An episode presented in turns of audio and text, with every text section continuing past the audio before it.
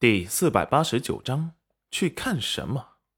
小宝儿看着裴元军过来，眼神一亮，顺着青云的衣摆滑了下来，热情的扑入了裴元军的怀中。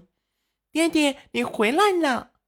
说完，抱着裴元军的俊脸也亲了两口。裴元军的脸色这才好转。宝儿看着裴元军明显好转的神色，这才悄悄的拍了拍自己的小胸口。哎呀，终于把爹爹给哄好了。刚才他的神色可真是太可怕了。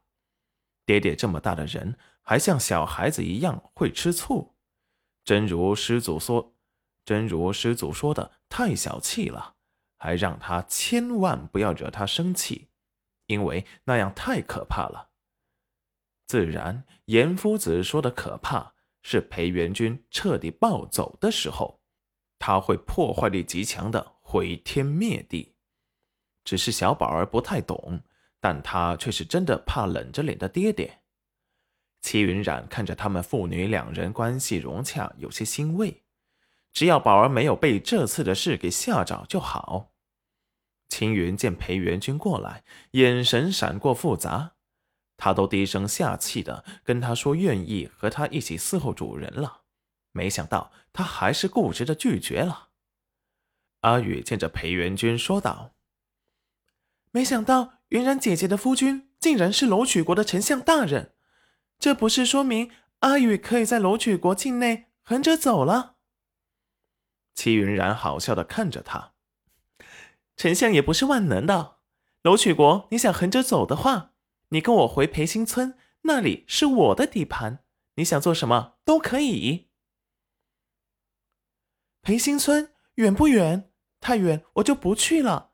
今日天气正好，不如我们出去逛逛吧。我还从来没有见过这么繁华的地方呢。裴元君并没有说话，等待着戚云染的回答。青云也看向了戚云染，只要主人想去，他也会跟着去的。戚云染最后问了问小宝儿的意见：“宝儿，你想出去吗？”娘带你去逛街。小宝儿想了想，嗯，街上我天天都去，没什么好玩的。不过还从来没有跟着娘一起出去呢。娘去我就去。齐云冉捏捏他的小鼻子。好吧，那我们就一起去吧。他们一行人刚走出丞相府，突然宫中传来旨意，说是皇后娘娘。让戚云染马上进宫。戚云染面色不好看，那边宫中的女官正等着。裴元君也收到了皇上的旨意，让他进宫，说是有要事相商。一起出去的希望破灭，宝儿有些不开心。倒是提出要出去的阿宇，听说皇上要召见他们，催促他们赶快去，说是不用管他们，他们自己去逛街。齐云染不放心，裴元君立即让几个护卫带着他们一起去街上。宝儿最后兴趣缺缺的说：“是不想去，所以他就回去睡觉了。没有爹娘陪着，去看什么呢？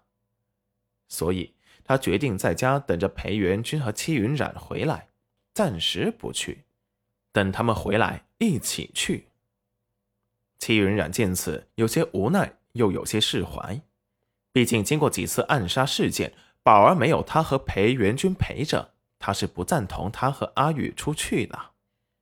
毕竟阿宇长相出色，一出去就会引起惊动，加上青云绝对是整条街的焦点，所以他不想宝儿跟着去。此时他自己不愿意去了，他也就松了口气。见宝儿不去，青云也立即说道。主人，我也不想去了，就让护卫保护阿雨姑娘吧。阿雨闻言一愣，他正喜欢他们有独处的机会呢，他竟然毫不犹豫的拒绝了。